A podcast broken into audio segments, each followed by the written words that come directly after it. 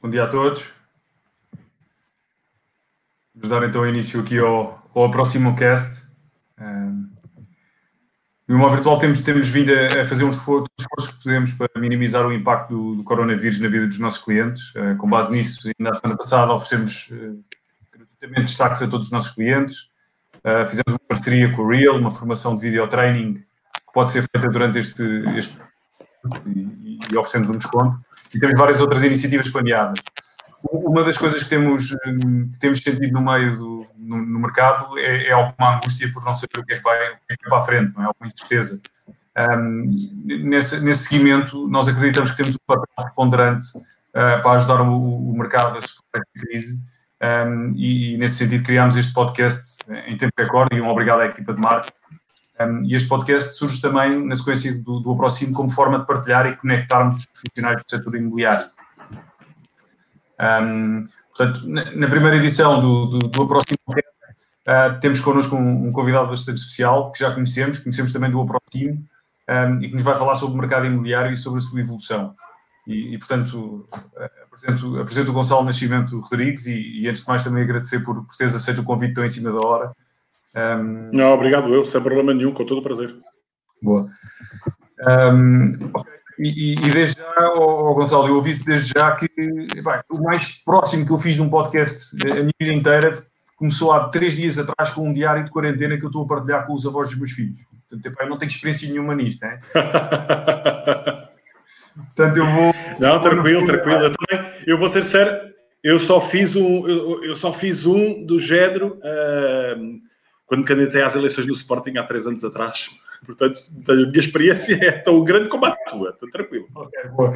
Então, então acho, acho que vai correr bem. Acho que, acho que temos temas importantes para falar. Um, tu és um profundo, um profundo conhecedor do, do, do mercado e, e, acho que nos vais conseguir ajudar a descortinar aqui também, também o, que é que, o que é que pode acontecer para a frente.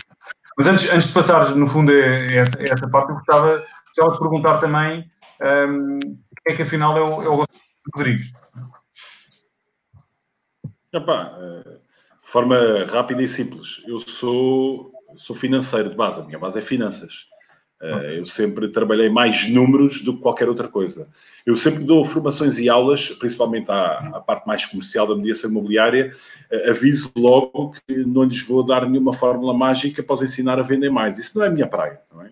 Minha praia é números e é análise. Só que desde, desde o início da minha carreira profissional, vou fazer hoje, este ano, 22 anos, que comecei a trabalhar no imobiliário. Portanto, eu trabalho o ativo imobiliário sempre do ponto de vista financeiro e numa ótica sempre de investimento e do lado do investidor. No final do dia, eu sou um analista de mercado. Eu tento analisar os mercados, tento interpretar aquilo que os mercados nos transmitem com as variáveis que existem disponíveis e com as ferramentas que nós temos ao nosso dispor e tento, obviamente, estimar e tentar perceber para onde é que o mercado vai para estar mais apto a aconselhar uh, os meus clientes e também, obviamente, a explicar essas oscilações do mercado nas formações que dou. Além disso, hoje em dia, o trabalho hoje em dia é muito dar formações e dar aulas. Sou coordenador de uma pós-graduação em investimentos imobiliários no ISCTE também. Estou a dar aulas agora no universidade, online. Estudante da universidade, é. E, e, e, aproveito, já agora, permite-me, aproveito aqui para uh, saudar todos os profissionais do ISCTE que estão a fazer um esforço extraordinário para que a atividade da universidade não pare, para que todos os alunos continuem a ter as suas pós-graduações, os seus mestrados, etc. Nós estamos a conseguir dar todos os cursos e todas as aulas. Eu próprio estou a dar aulas online da cadeira de análise de investimentos do nosso, do nossa pós-graduação em investimentos imobiliários e está a funcionar bem. Essa também é uma grande vantagem dos tempos que correm, estas tecnologias que nós temos ao nosso dispor e que conseguimos estar todos em contacto e todos a conversar e isso é, é fantástico. Portanto, enfim, no, no, final do dia, sou um analista de mercado, trabalho muita área de finanças e investimentos imobiliários, dou muita formação, dou muitas aulas e lido de perto com, com muitos investidores. Okay. Um, Diz uma coisa, como é, como é que estás a viver, a viver estes primeiros tempos do coronavírus? Uh, como, é que, como é que tem sido o teu, o teu dia a dia? Alterou-se alguma coisa? Naturalmente que se alterou, não é? Mas, mas como é que tens vivido isto? É, naturalmente se alterou, alterou-se o meu dia a dia, alterou-se radicalmente o dia a dia de toda a gente. Eu acho que a melhor, a melhor forma, o melhor conselho que se pode dar hoje em dia é viver dia a dia. é um dia de cada vez, sinceramente, porque ninguém sabe o que é que vai ser o dia da manhã.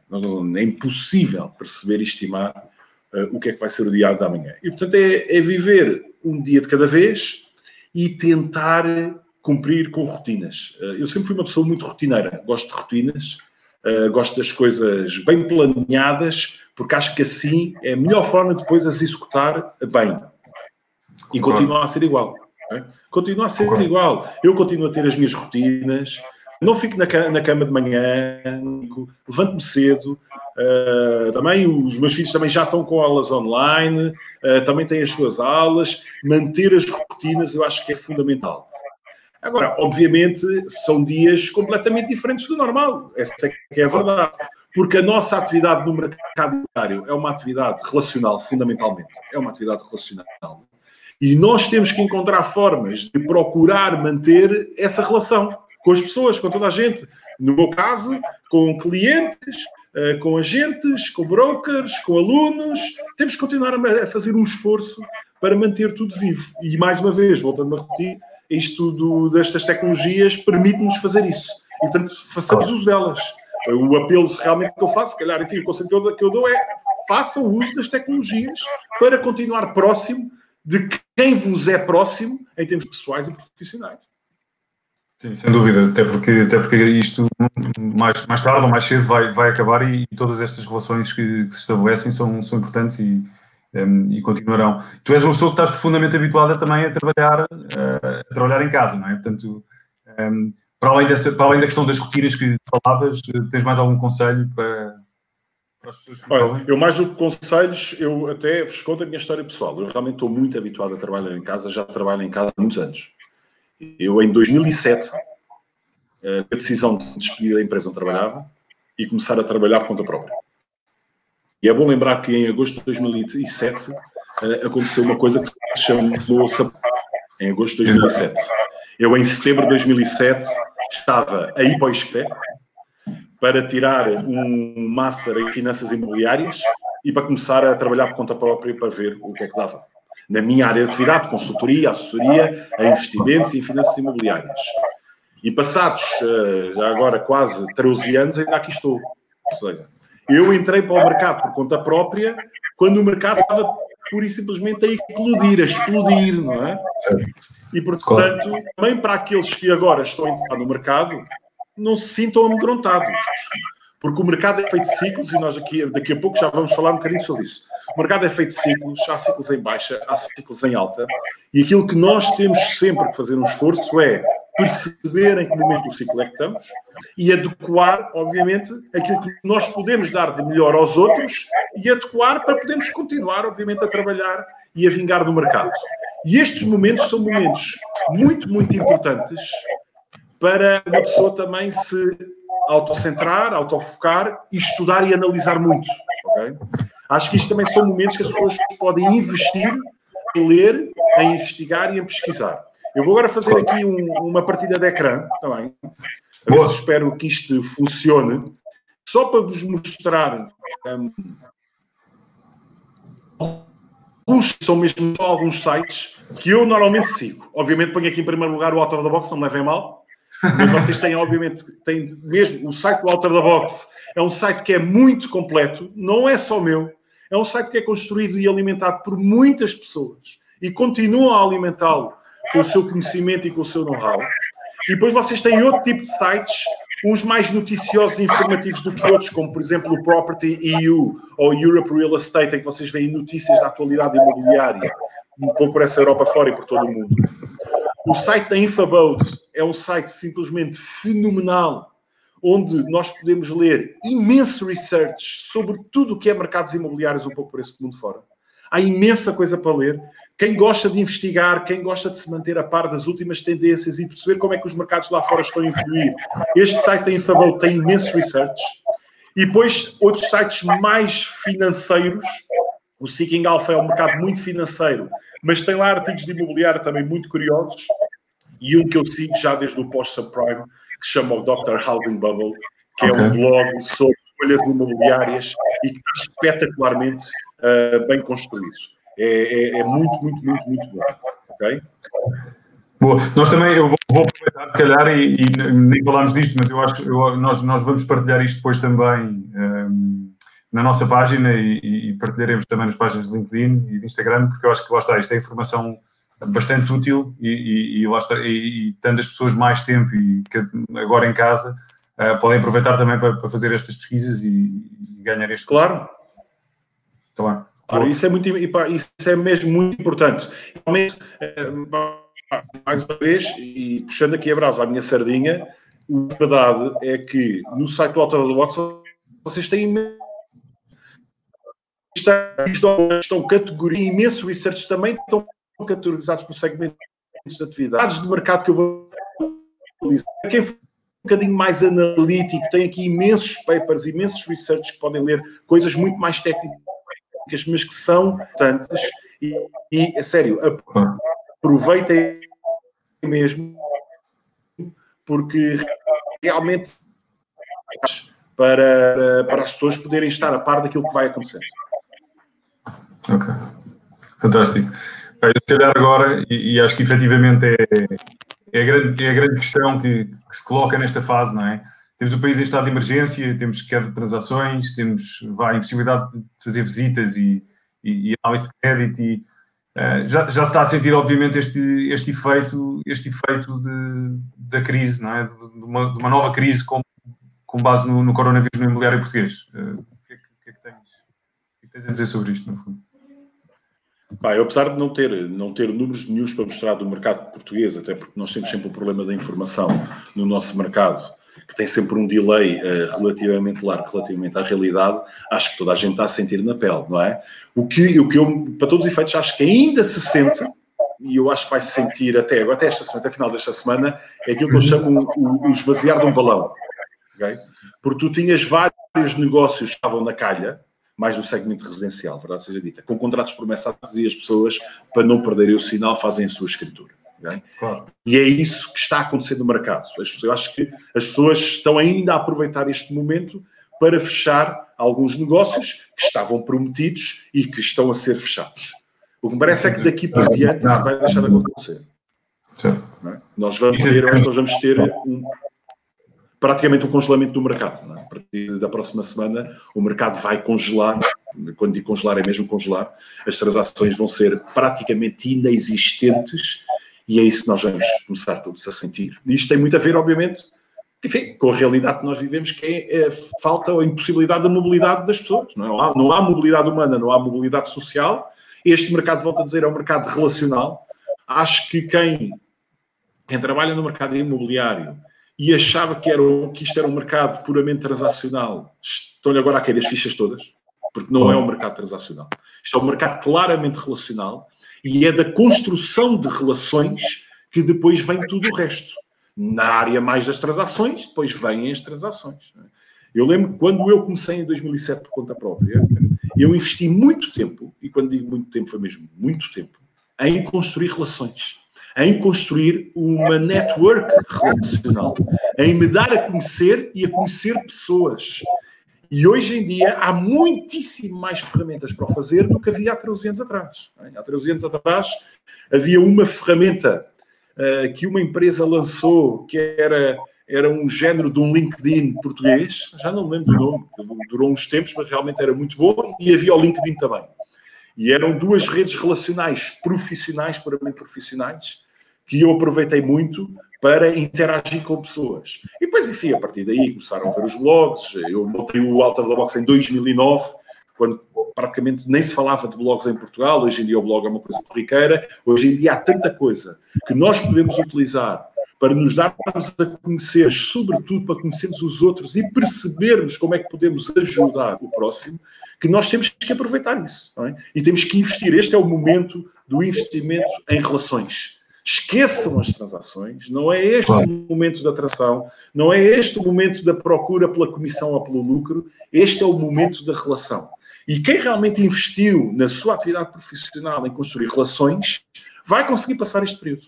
Vai conseguir, porque tem a oportunidade de manter essas relações vivas, tem a oportunidade de continuar a manter contacto com a sua rede de conhecimentos, tem a oportunidade de continuar a manter aconselhamento aos seus clientes e também aproveitar e limpar um bocadinho bases de dados, os CRMs, trabalhar bem os CRMs para estarmos Sim. preparados quando isto voltar. Isso é que é fundamental, é nós estarmos preparados para quando tudo voltar minimamente à normalidade. É. Eu tenho falado, eu tenho falado com, com clientes, tenho falado com, com algumas pessoas do, do, do setor imobiliário e, e, a pergunta que mais me, mais me perguntam, no fundo, é, passando a redundância, é um, vamos, vamos entrar novamente numa situação de crise económica como a que foi vivida em, em 2008? Uh, vai, vamos entrar numa crise semelhante? Uh, qual, é, qual é a tua opinião? Até porque, lá está, é, não, há, não há bolas de cristal, como falávamos anteriormente. Não, é? não há bolas de cristal, não. Isso não há bolas de cristal, mas eu acho que é bom nós percebermos que o que aconteceu em 2007 com o subprime nada tem a ver com o que está a acontecer hoje. Atenção, é muito bom nós entendermos. Quem quiser fazer uma comparação, eu acho que não vai ter muito sucesso porque as crises não têm absolutamente nada a ver. É? O que aconteceu em 2007 foi uma crise financeira ancorada no mercado imobiliário e o problema estava conhecido. O problema era conhecido, era aquele.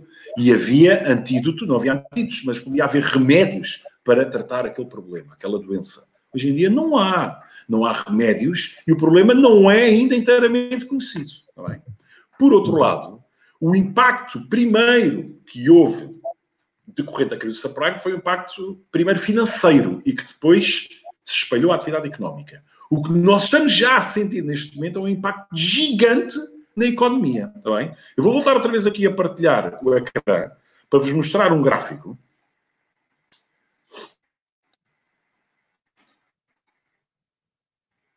O gráfico que vos vou mostrar é o gráfico do índice S&P 500, do Standard Poor's, que é um dos principais benchmarks mundiais. Aqui é a crise do subprime. Nós aqui estamos praticamente no início do subprime. E o índice S&P tem uma queda de 56,5% no espaço de um ano e meio, grosso modo, entre novembro de 2007 e março de 2009. É? O mesmo índice, em vá, dois meses, se calhar nem tanto, já caiu 30%. Pelo menos há bocadinho estava a cair 30%. Agora não sei, porque a volatilidade dos mercados é de tal ordem grande que eu nem não sei agora onde é que está o índice.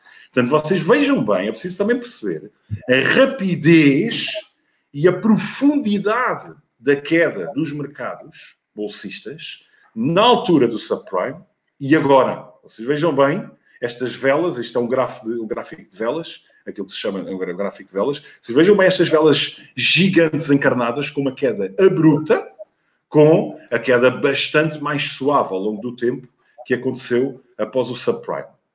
E, portanto, eu acho que é prematuro nós estarmos agora aqui a querer comparar as duas crises e o efeito, a, primeiro, a, a origem das mesmas, as razões das mesmas e o efeito subsequente. É, é muito, muito e Temos aqui um comentário, Gonçalo, eu estava aqui a ver os comentários e, e, temos aqui um comentário interessante que é, no fundo, uh, aqui o André de Sousa Ramos estava, estava a comentar aqui, este momento poderá não ser denominado de crise, eh, se não fará sentido mais chamar de uma suspensão temporária, não é? Um... Isso ninguém consegue dizer e eu tendo, eu neste momento, eu tendo a concordar, não é? E como disse, o, que nós, o que toda a gente estima, e é o que vai acontecer, e que nós já estamos a ver, enfim, noutros mercados, que, enfim, começaram com, com, com, este, com este problema, com esta pandemia, antes de nós, é que o mercado, por simplesmente, congelou. Não é? O mercado congela. O problema aqui é o tempo. Ninguém consegue dizer durante quanto tempo é que este congelamento vai durar. E o mercado não congelou no pós-subprime de todo. Não congelou. O mercado continuou. Uh, continua a haver transações imobiliárias. E havendo e continuando a haver transações imobiliárias, os preços oscilam para cima ou para baixo. ok? Havendo congelamento de mercado, nem preço há, nem informação sequer de preço há. Portanto, são momentos muitíssimo diferentes. O que nós eventualmente podemos tentar encontrar melhor comparação é com períodos de guerra. Okay. Eu tenderia a comparar, a tentar encontrar comparações mais com períodos de guerra do que propriamente com crises como a crise financeira do subprime, ou como a crise das dot-com no início do século, ou como as várias crises do petróleo que nós já tivemos, que também tiveram efeitos assinaláveis nos mercados financeiros e nos mercados imobiliários, e o que eventualmente pode estar mais próximo é comparar isto com períodos de guerra, sinceramente. Porque acho que é um erro nós queremos olhar para a crise do subprime e perceber o que é que aconteceu ali e o que é que pode acontecer agora. Aliás, é curioso se nós verificarmos que os primeiros movimentos da Reserva Federal norte-americana e do Banco Central Europeu no início desta semana, os remédios que eles tentaram colocar no mercado não foram diferentes daqueles que foram colocados no pós-subprime. E é ver a reação dos mercados. Os mercados reagiram mal, não reagiram bem. Só para ter uma ideia, a política de quantitative easing do Banco Central Europeu, que está ainda em curso, o Banco Central Europeu anunciou, se eu não me engano, na segunda-feira, um aumento de uma bazuca financeira, se lhe quiserem chamar, de 120 mil milhões de euros. Os mercados reagiram mal e hoje o Banco Central Europeu veio anunciar 700 mil milhões. Em três dias passou de 120 para 700 mil milhões de euros. É simplesmente gigantesco. Para quem não consegue perceber bem nos números, isto é quatro anos da produção da nossa riqueza nacional. É? São quase quatro anos completos do nosso PIB que o BCE diz está disponível para injetar nos mercados. É simplesmente gigante. Porquê? Porque as primeiras estimativas realmente apontam para um impacto gigante na economia. Não no mercado, não no setor financeiro nem na banca, como aconteceu no subprime, diretamente na atividade económica. E é preciso, obviamente, procurar soluções que consigam estancar esta sangria na atividade económica. Tu tens alguma opinião, opinião formada sobre, sobre que soluções poderiam ser essas que. Eu, sei, Olha, sei, eu, acho, eu acho sinceramente aquilo que já está a ser feito. Sim. É, aquilo que já está a ser feito por França, Espanha e também por Portugal, parece-me, sinceramente, parece-me que é o caminho. É? Okay. Nós temos que levar a cabo, a nível europeu, um, um tremendo choque fiscal. Mas quando digo um tremendo choque fiscal, é um tremendo choque fiscal. Tem que se encontrar soluções para que quer particulares, quer empresas tenham tempo e não tenham que cumprir com determinado tipo de obrigações de cariz fiscal. É? Tem que se dar esse tempo às empresas, tem que se dar esse, empresa, esse tempo às pessoas. Porque como o impacto está a ser direto na economia e na atividade económica, quer pessoas, quer empresas deixam de ter rendimento de um dia para o outro. Nós todos deixamos de ter rendimento de um dia para o outro. E, portanto, têm que nos dar tempo e encontrar soluções para isso, para que nós possamos respirar, não é? Possamos pôr a cabeça um bocadinho de, de fora d'água, possamos respirar um pouco e tem que se dar essa possibilidade. Portanto, acho que tem que haver políticas de um tremendo choque fiscal nas economias e procurar, de alguma forma, minimizar o impacto que vai decorrer do aumento esperado e mais do que expectável do desemprego, que vai ser muitíssimo grande. Para mais numa economia como a nossa, que é uma economia periférica, de muitíssimo reduzida dimensão, altamente dependente do exterior e cuja principal atividade exportadora é o turismo. E o turismo foi logo a primeira área, que o primeiro segmento de atividade, que levou logo com o primeiro impacto de todos. Esta quer dizer, redução drástica da mobilidade impacta diretamente no setor do turismo, portanto, impacta diretamente na nossa economia. E realmente foram gerados muitos milhares de empregos no setor do turismo e da restauração nos últimos anos em Portugal, que ajudou muito a uma certa recuperação económica de Portugal. E esses empregos vão se perder. Eu não vejo grandes alternativas. Grande parte desses empregos vão se perder. E portanto, há que criar soluções para permitir que as empresas tentem sobreviver. Agora, algumas soluções típicas que nós, em Portugal, mais em Portugal, nós gostamos de tomar e que passam por empréstimos, né? criar soluções de financiamento de curto prazo e apoios de tesouraria, etc. Isso é bom perceber que isso é só adiar um problema. Porque isso é carregar com mais dívida empresas que, no nosso caso, já têm muita dívida. As empresas portuguesas estão muito descapitalizadas. Ou temos empresas PMEs que estão muito descapitalizadas e que, enfim, essa descapitalização já vem muito da crise pós-subprime, enfim, e do, do, processo de falência que nós atravessamos. E depois temos um tecido económico muito grande, que é um micro, uma microeconomia, são microempresários. Em muitos casos são a produção de próprio emprego, é um autoemprego, e que não tem, não tem tesouraria, e a gestão é feita por tesouraria, é o dinheiro que entra, é o dinheiro que sai, e neste momento, de repente, não há dinheiro nenhum que entra, portanto também não pode sair. E, portanto, tem que ser encontrar soluções para o dinheiro não sair. Mas eh, contrair mais dívida também não é solução. Não é? É, obviamente é, é, é, importante haver linhas de crédito de curto prazo e de apoio de tesouraria a essas empresas, mas não é uma solução duradoura, não é, porque isso é mais dívida e essa dívida depois tem que ser repagada de alguma forma. É? Portanto, acho que o caminho tem que ir hoje muito pela fiscalidade, isso é muito importante. E depois, obviamente, o Banco Central Europeu continua com a sua política monetária, de expansão monetária é fundamental. Porquê é que é fundamental? Porque permite aos Estados conseguir eles próprios contrair dívida nos mercados com mais liquidez, a custos mais baixos e pegar esse dinheiro para poder injetar nas economias locais. Fantástico. Nós, nós um, se olharmos para o, para o resto do, do, mundo, todo, grande parte dos países estão a passar por isto, uns, mais, uns numa fase mais evoluída, outros numa fase mais, mais uh, quer dizer, tal, talvez um pouco ainda com, com menos índices de contaminação, mas uh, conseguimos tirar alguma, alguma do, do, que está a passar, por exemplo, em, em mercados que estão, que estão, mais avançados, nomeadamente mercados asiáticos e a própria China. Consegui, há alguma coisa que nós conseguimos antever com, com, com base no que, se, no que se está a passar lá? Um... Bem, o que eu tenho, isso acha, o que tu podes antever, e foi aquilo que já falámos, é que o mercado vai congelar. Ponto. Okay. Isso é, parece-me imediato. O que nós podemos antever e que já está a acontecer é que os segmentos neste momento que estão a ser mais afetados é o segmento da hotelaria e é o segmento um, do retail. É? São claramente os segmentos de mercado que estão a ser uh, mais afetados. No mercado asiático, não há dúvidas nenhumas que o primeiro trimestre nos mercados imobiliários vai sofrer uma queda assinalável.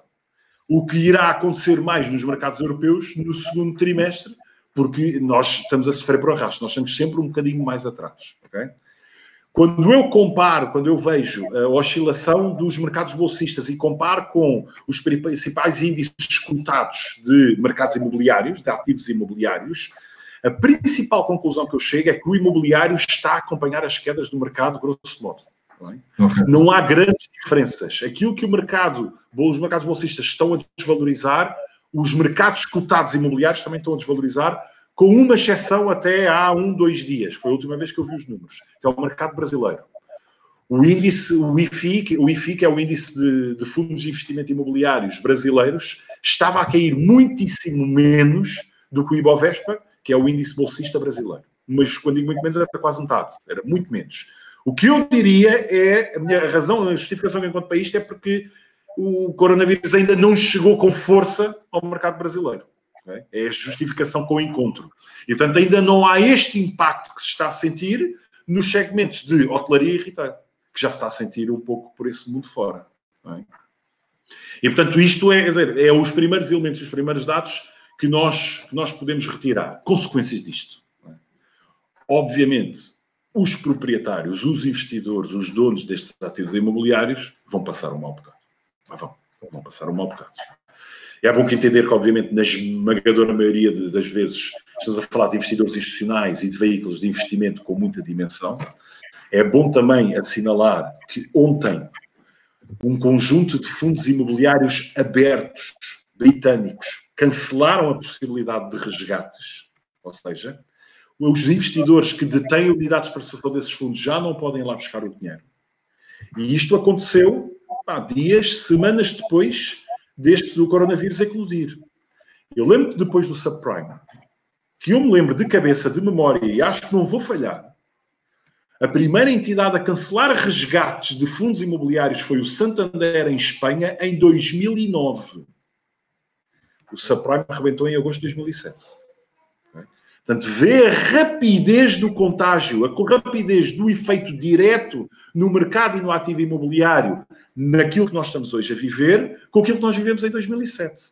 E agora, por exemplo, pegando no, no exemplo de Portugal, o mercado imobiliário em Portugal só começou a desvalorizar em 2010, com mais força, mais, de forma mais acentuada. O subprime arrebentou em 2007.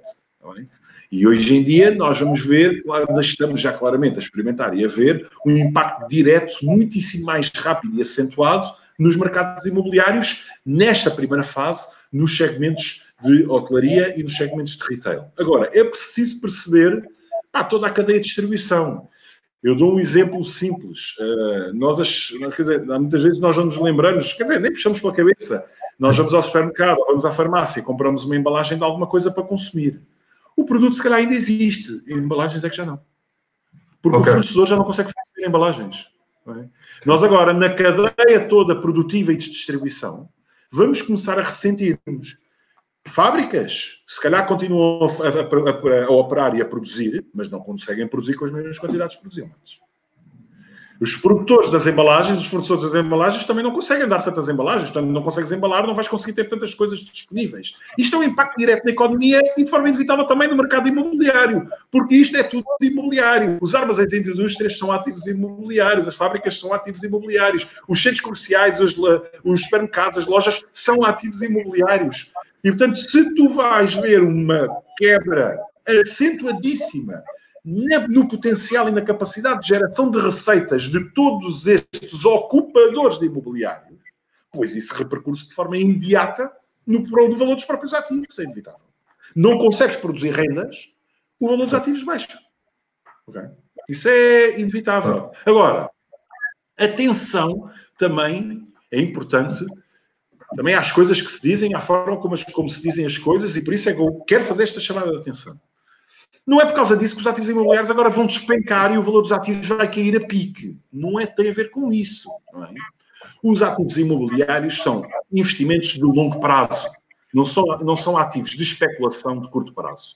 E houve muitas pessoas que nos últimos anos, neste ciclo mais curto, acharam que sim, que isto, estar a investir em imobiliário era especular. Uh, Comprava-se um dia, vendia-se no outro e já estou milionário.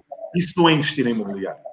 O investimento imobiliário é um investimento de longo prazo, é um investimento que exige muitíssimo conhecimento, muitíssima profissionalização, muito tempo, muita dedicação. E não é claramente para todos. E isto é importante dizê-lo. E com isto, quero dizer que não é pelo facto de hoje em dia o segmento da hotelaria, por exemplo, estar a ser fortemente afetado, que o valor imobiliário dos hotéis vai cair por aí abaixo. Não é. Não é? Porque os hotéis podem estar 3, 6, 12 meses sem produzir receitas, mas depois estão muito mais anos que podem produzir essas receitas. E é por esta estimativa, esta projeção de longo prazo das receitas que os ativos imobiliários, fundamentalmente aqueles que produzem um, tipo, determinado tipo de rendimento, que conseguem gerar, que nós devemos procurar estimar ao dia de hoje o valor de um ativo. Vão perder valor? É óbvio, é natural que vão perder valor ao dia de hoje. É natural. Vão despencar? Não. Não, neste momento não consigo dizer. Não, não, e não é correto, mesmo em termos técnicos, não é correto dizê-lo. Está bem? Não é correto. O facto do mercado, pura e simplesmente, congelar, não significa automaticamente que nós assumamos, olha, os preços vão cair a pique. Não é verdade. Isso não se aplica no, no, no, mercado imobiliário, não se aplica nos investimentos diretos em imobiliário, em na compra e na venda de imóveis. Estavas, falavas, falavas ao, ao, início desta resposta, falaste um pouco dos investidores institucionais, não é? Um, e, e, temos inclusive aqui uma pergunta de que é uh, qual é a previsão do, do, seu comportamento a curto médio prazo? Falavas um pouco disso, não sei se, se, queres, se tens mais algo, algo a acrescentar. Eu, eu, eu, sim, eu diria sinceramente, sem, sem ter conhecimento de causa direto do que é que exatamente eles estão a fazer agora. Uh, apesar de, já agora, eu tive a informação que ontem houve uma operação escriturada de 10 milhões de euros em, em Portugal. Okay? Okay. Obviamente já estava montada há muito tempo e, portanto, é o que eu digo, é o esvaziar do balão. Não é? Mas é. o investidor não recuou, o investidor não recuou, fez a operação. Não é? E é um investidor institucional, com um veículo de investimento institucional. E, portanto, houve essa operação, a operação concretizou-se. Agora, aquilo que os investidores institucionais estão a fazer, já estão a fazer, e daquilo dos contatos que eu tenho tido com, com, o mercado e quem trabalha mais com o mercado mais dito comercial de commercial real estate, pois claro que está tudo à espera. Como é óbvio que está tudo à espera, não é? Quem não tem compromissos muito avultados, muito avultados assumidos e que tem aqui os concretizar obrigatoriamente agora, naturalmente vai esperar. É o wait and see. Vamos ver o que é que acontece nas próximas semanas, nos próximos meses e depois voltamos a conversar. É? E por isso é que eu digo, e volto à conversa do, do, início, voltamos a conversar. Portanto, temos que manter conversa viva, temos que manter relação, temos que manter contacto, porque a transação não vai acontecer agora. É. Outra, outra das perguntas que, que, tem surgido muito, no fundo, lá está, eh, a questão dos preços, dos preços descerem, nós, nós já falámos, na verdade vão congelar, não é? Como, como, como, como tu estavas a dizer, um, ehm, até porque vai haver amostra suficiente para conseguir tirar relações a esse nível, provavelmente.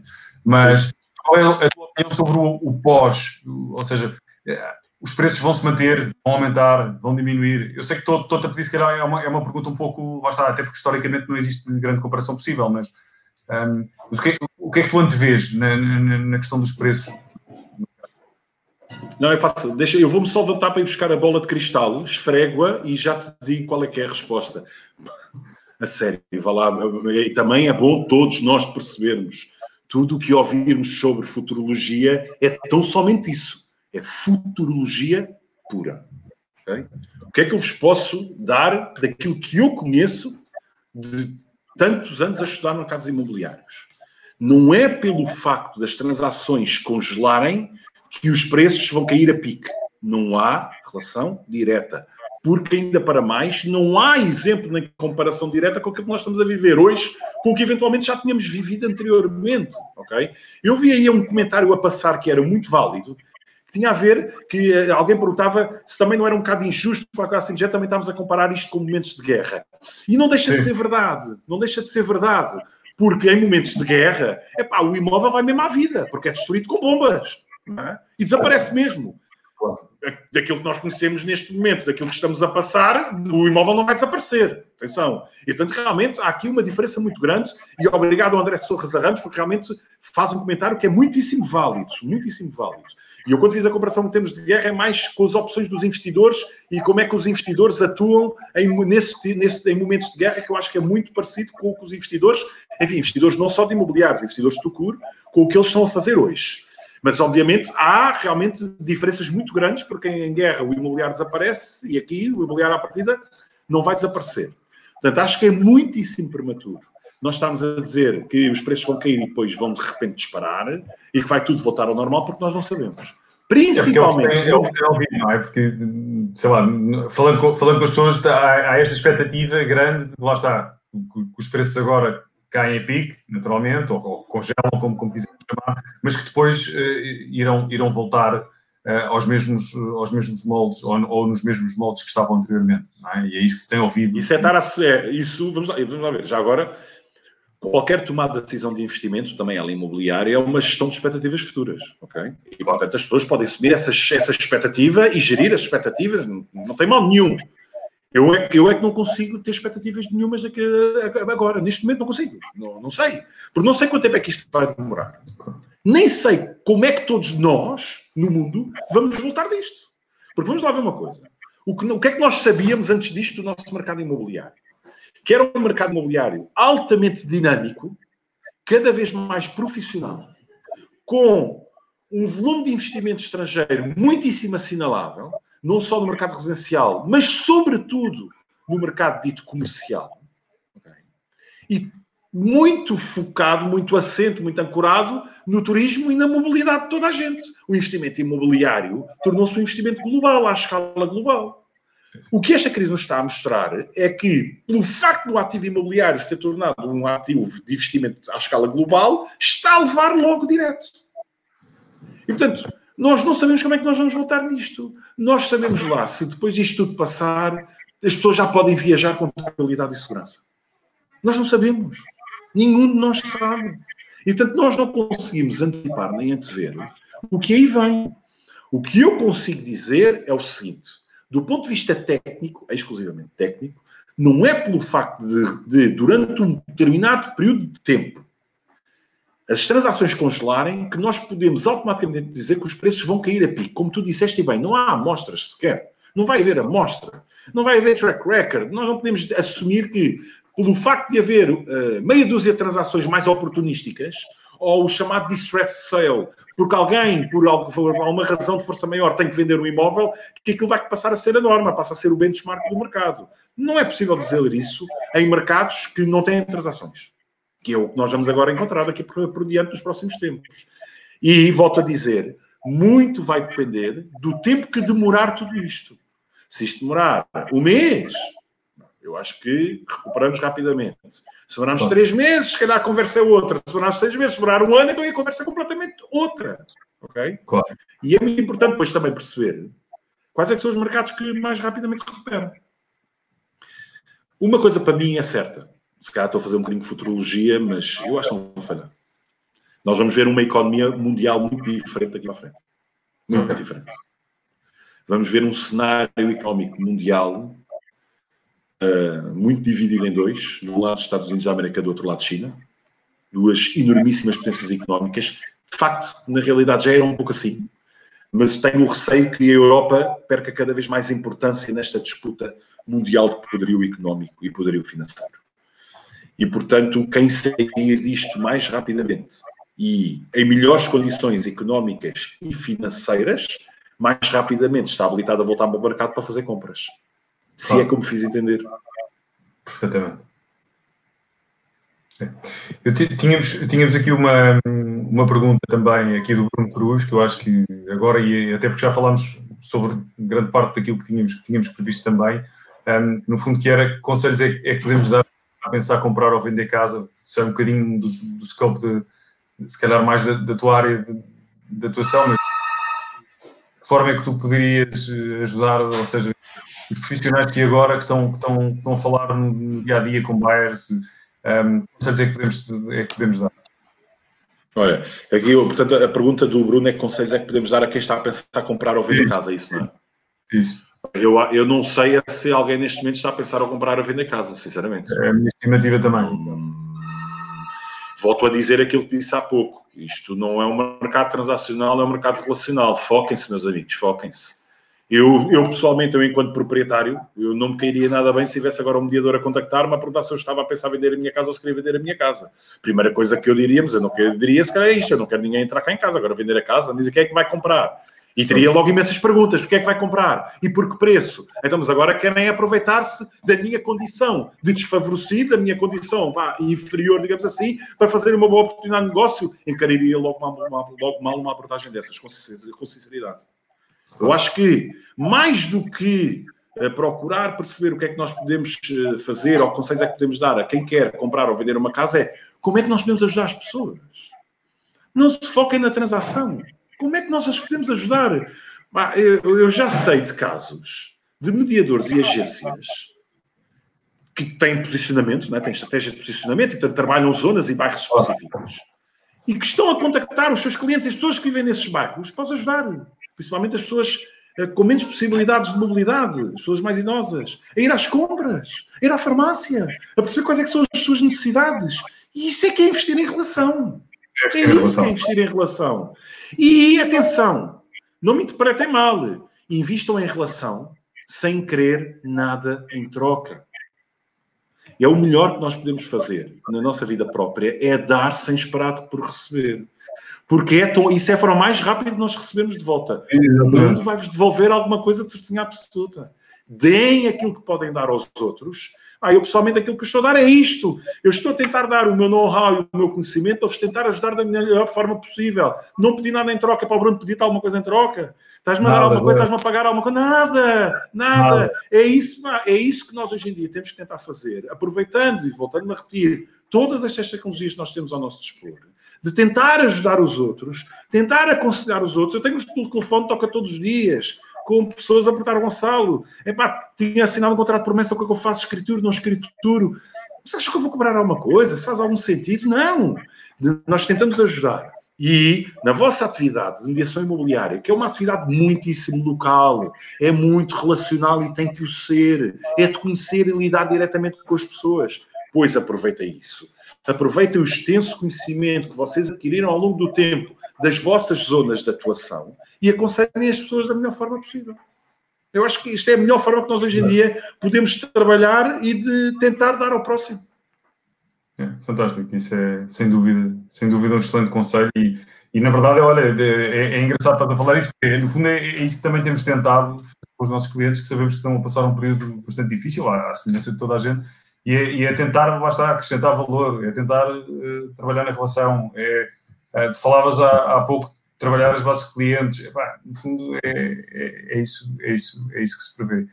Um, já, já, já numa fase mais final, naturalmente, aqui da, da, da nossa conversa, eu gostava de, de, abrir mais para questões. Tínhamos uma aqui do André Barbosa, que fazia, num comentário anterior, o Gonçalo mencionou que a terra pode ainda ser uma mais-valia em transações imobiliárias.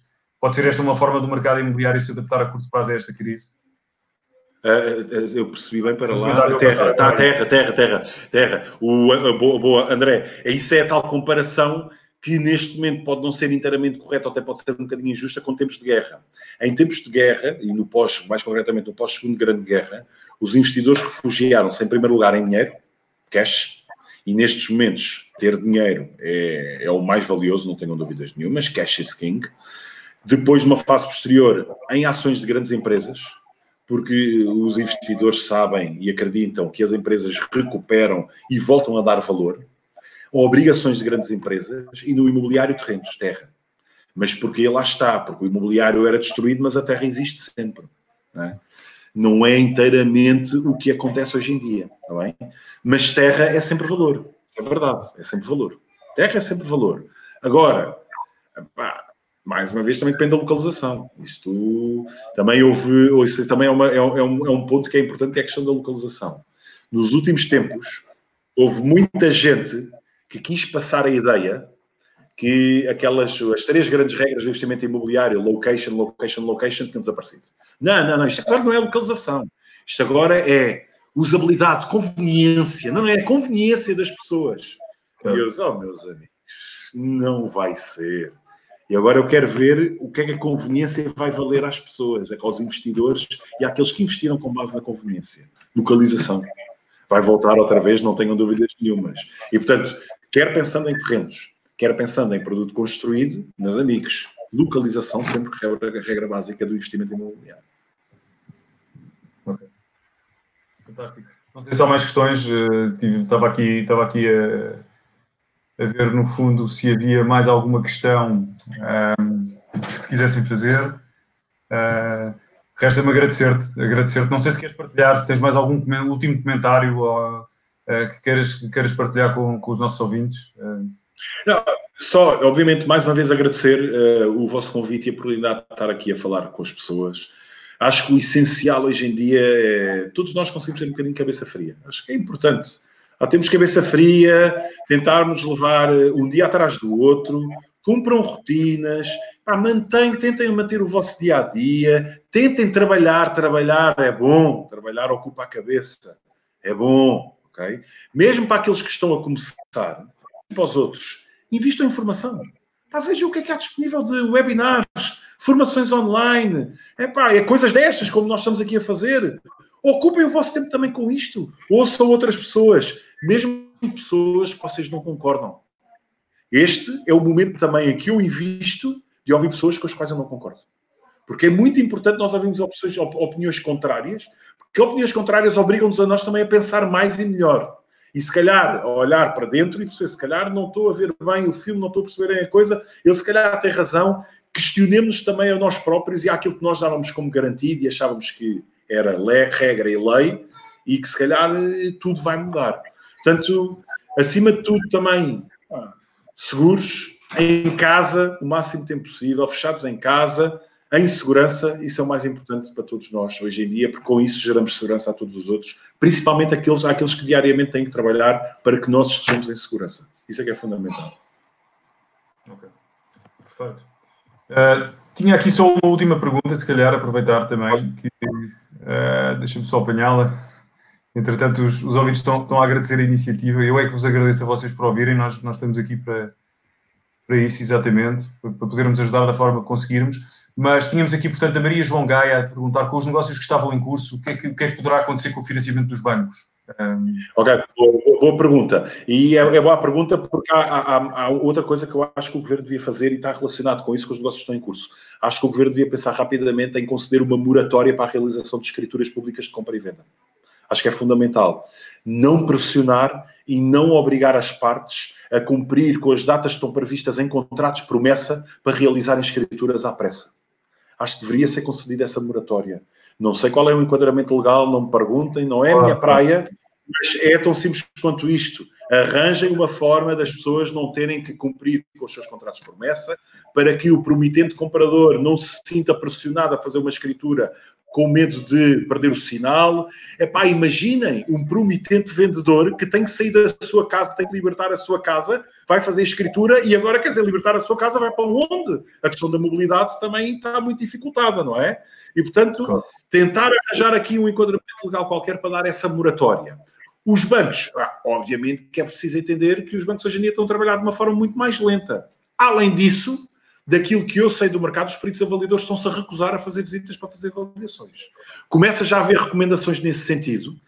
Pá, por exemplo, uh, o perito avaliador não ter que visitar a casa, o interior da casa, não tem que entrar na habitação da pessoa, uh, pá, está de fora, vê as redondezas, vê o imóvel por fora, pede informação fotográfica e em vídeo, se possível, ao proprietário, para ele ver o interior do imóvel, para não ter que fazer essas visitas e assim conseguir fazer o seu trabalho de avaliar o imóvel.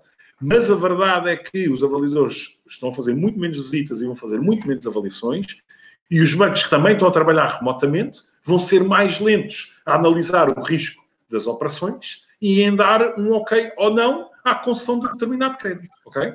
Para além depois do problema, obviamente, da realização das escrituras, como é óbvio. Não é? Portanto, nessa é uma paragem bruta do mercado em todas as suas vertentes, não é? É que depois isto é outra coisa muito engraçada e muito curiosa que os ativos imobiliários têm. É que um investimento imobiliário não depende de uma pessoa, depende de imensos atores. Há imensos players a intervir. E quando tu estás condicionado na tua mobilidade, é muito difícil concretizar a transação. Muito, muito difícil mesmo. Ok. Ok. Gonçalo, resta-me resta agradecer-te uh, pela tua disponibilidade mais uma vez, pela, pela rapidez com que aceitaste o nosso, o nosso pedido. Uh, nós, nós, nós vamos continuar com, com, com o próximo cast. Na próxima semana vamos estar com, com o Máximo Forte. Uh, Estarei para ver subejamente conhecido, professor, formador, coach, um, e que tem uma característica está, interessante e que acho que vai ser bastante útil para partilhar com, com, com, com, os nossos ouvintes, que é, ele tem acompanhado muito próximo a situação em Itália, que está numa fase bastante mais evoluída, um, para além de é ter, verdade. Naturalmente, naturalmente outro tipo de conselhos sobre, sobre o que é que as pessoas também poderão fazer e de que forma é que poderão manter essas relações, que é um, é um, é um dos temas que ele, que ele, que ele aborda uh, bastante. Um, e, portanto, resta-me pedir, uh, mantenham-se seguros, mantenham-se saudáveis e, e, eu acredito piamente que juntos uh, vamos sair mais fortes de, de tudo isto. Obrigado, Gonçalo. É verdade. Uma boa tarde a todos, obrigado a todos. Fiquem bem, obrigado.